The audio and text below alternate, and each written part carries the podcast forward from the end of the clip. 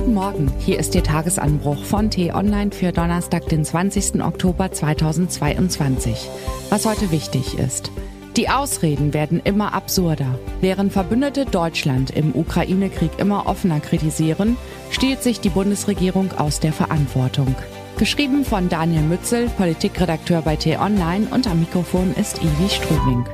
Hand aufs Herz. Was war Ihre letzte Ausrede, als Sie beispielsweise zu spät zur Arbeit kamen? Lassen Sie mich raten, es kam was Wichtiges dazwischen. Der Computer hat gestreikt, der Kollege Mist gebaut. Es tut mir leid, aber dann sind Sie blutiger Anfänger. Wenn echte Profis sich aus der Verantwortung stehlen wollen, schieben Sie es auf Ihre Hormone. Die Anleitung für die nun ja nicht gerade einfallsreichste Ausrede hat Wolfgang Schmidt dieser Tage skizziert als der Chef des Bundeskanzleramts vergangene Woche beim Progressive Governance Summit, einem Treffen für Außenpolitik-Experten, gefragt wurde, warum Deutschland mit der selbstbeanspruchten Führungsrolle in Europa hadert und im Ukraine-Krieg Verbündete vor den Kopf stößt, erklärte Schmidt das so.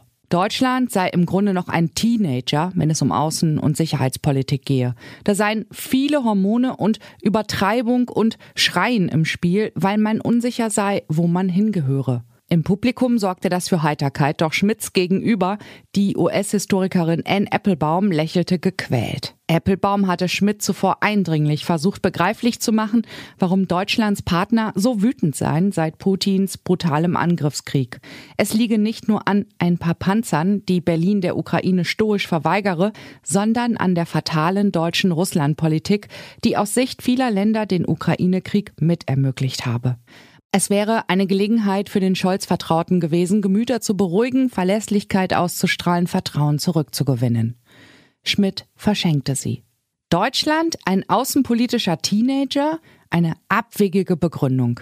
Wer soll das glauben? Ob in der Eurokrise oder in der Energiepolitik, Deutschland wusste immer sehr genau, wie es seine Interessen auch gegen Widerstände durchsetzen konnte. So reden keine hormongesteuerten Teenager, sondern Erwachsene, die ganz genau wissen, was sie wollen und welchen Preis sie bereit sind zu zahlen. Aber Scholz Kanzleramtschef war noch nicht fertig auf dem Gipfel der Außenpolitik-Experten. Er fühlte sich offenbar so wohl auf der Bühne, dass er sich zu einem abstrusen Vergleich hinreißen ließ. Die Rufe nach deutschen Kampfpanzern für die Ukraine verglich Wolfgang Schmidt mit Hoffnungen, die Nazi-Deutschland in die damals als Wunderwaffe propagierte V2-Raketen setzte. Ein Fehltritt, der die erwartbaren Reaktionen nach sich zog. Was geht eigentlich im Kopf dieses Mannes vor? Fragte CDU-Chef Friedrich Merz. Schmidts merkwürdiger Auftritt ist nur die letzte Episode einer langen Reihe von Ausreden, mit denen die Scholz-Regierung die Ukraine-Hilfen auf ein überschaubares Niveau begrenzt. Aktuell heißt die Begründung keine deutschen Alleingänge. Doch die europäischen Verbündeten haben den deutschen Alleingang in der Energiepartnerschaft mit dem Putin-Regime eben nicht vergessen. Wie ernsthaft beschädigt das Vertrauen besonders der osteuropäischen Staaten in die deutsche Regierung mittlerweile ist, zeigte sich auf dem Berliner Forum Außenpolitik der Körperstiftung diese Woche. Die baltischen Staaten hinterfragten mittlerweile offen Deutschlands Beistand im Kriegsfall. Können wir Deutschland trauen? fragte der lettische Verteidigungsminister Artis Pabrik skeptisch an die Adresse der Bundesregierung gerichtet. Zweifel an der deutschen Verlässlichkeit kommt jedoch längst nicht mehr nur von den Polen, Tschechen und Balten. Spricht man mit westlichen Diplomaten, spürt man auch dort einen wachsenden Frust über die Scholz-Regierung. Man mache es sich bequem, statt voranzugehen, heißt es da zum Beispiel. Nun kann man geteilter Meinung sein über die Ausweitung deutscher Militärhilfen für Kiew. Aber es fällt zunehmend schwer, eine vernünftige Debatte zu führen, die das Land nicht weiter auseinandertreibt, wenn die Bundesregierung ihren kommunikativen Eiertanz weiter aufführt. Es lässt sich nur schwer eine kohärente Strategie erkennen, die Verbündeten und der deutschen Öffentlichkeit gleichermaßen einleuchtet. Wo ist der Richtlinienwumms in der Außenpolitik? Gut also, dass immerhin Scholz Koalitionspartner wissen, der Architekt der Zeitenwende braucht manchmal sanfte Stöße, um die Zeit auch praktisch zu wenden. Erneut haben Bundestagsabgeordnete der Grünen und der FDP in einem Appell die Bundesregierung aufgerufen, die Ukraine mit Waffenlieferungen zu unterstützen. Das angegriffene Land soll noch stärker in die Lage versetzt werden, von Russland besetzte Gebiete zurückzuerobern, unter anderem durch deutsche Materiallieferungen. Ein Zeitfenster für solche Hilfen wäre da, der Winter steht vor der Tür und wird voraussichtlich das Kampfgeschehen verlangsamen.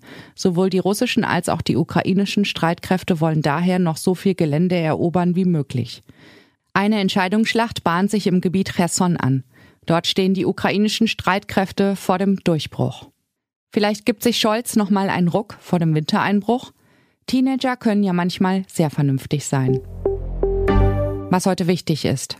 Der Bundestag befasst sich heute erneut mit dem dritten Entlastungspaket der Bundesregierung. Kanzler Scholz gibt um 9 Uhr eine Regierungserklärung zum EU-Gipfel ab, der auch heute beginnt. Das Treffen der 27 Staats- und Regierungschefs in Brüssel steht ganz im Zeichen des Ukraine-Kriegs und seiner Folgen. Und der ukrainische Präsident Volodymyr Zelensky schaltet sich virtuell auf die Frankfurter Buchmesse und hält eine Rede. Der russische Angriffskrieg gegen die Ukraine steht im Mittelpunkt der diesjährigen Messe. Das war der T-Online-Tagesanbruch, produziert vom Podcast Radio Detektor FM. Uns gibt's auch morgen wieder und am Wochenende mit einer Diskussion zu einem der wichtigsten Themen der Woche. Vielen Dank fürs Zuhören und Tschüss.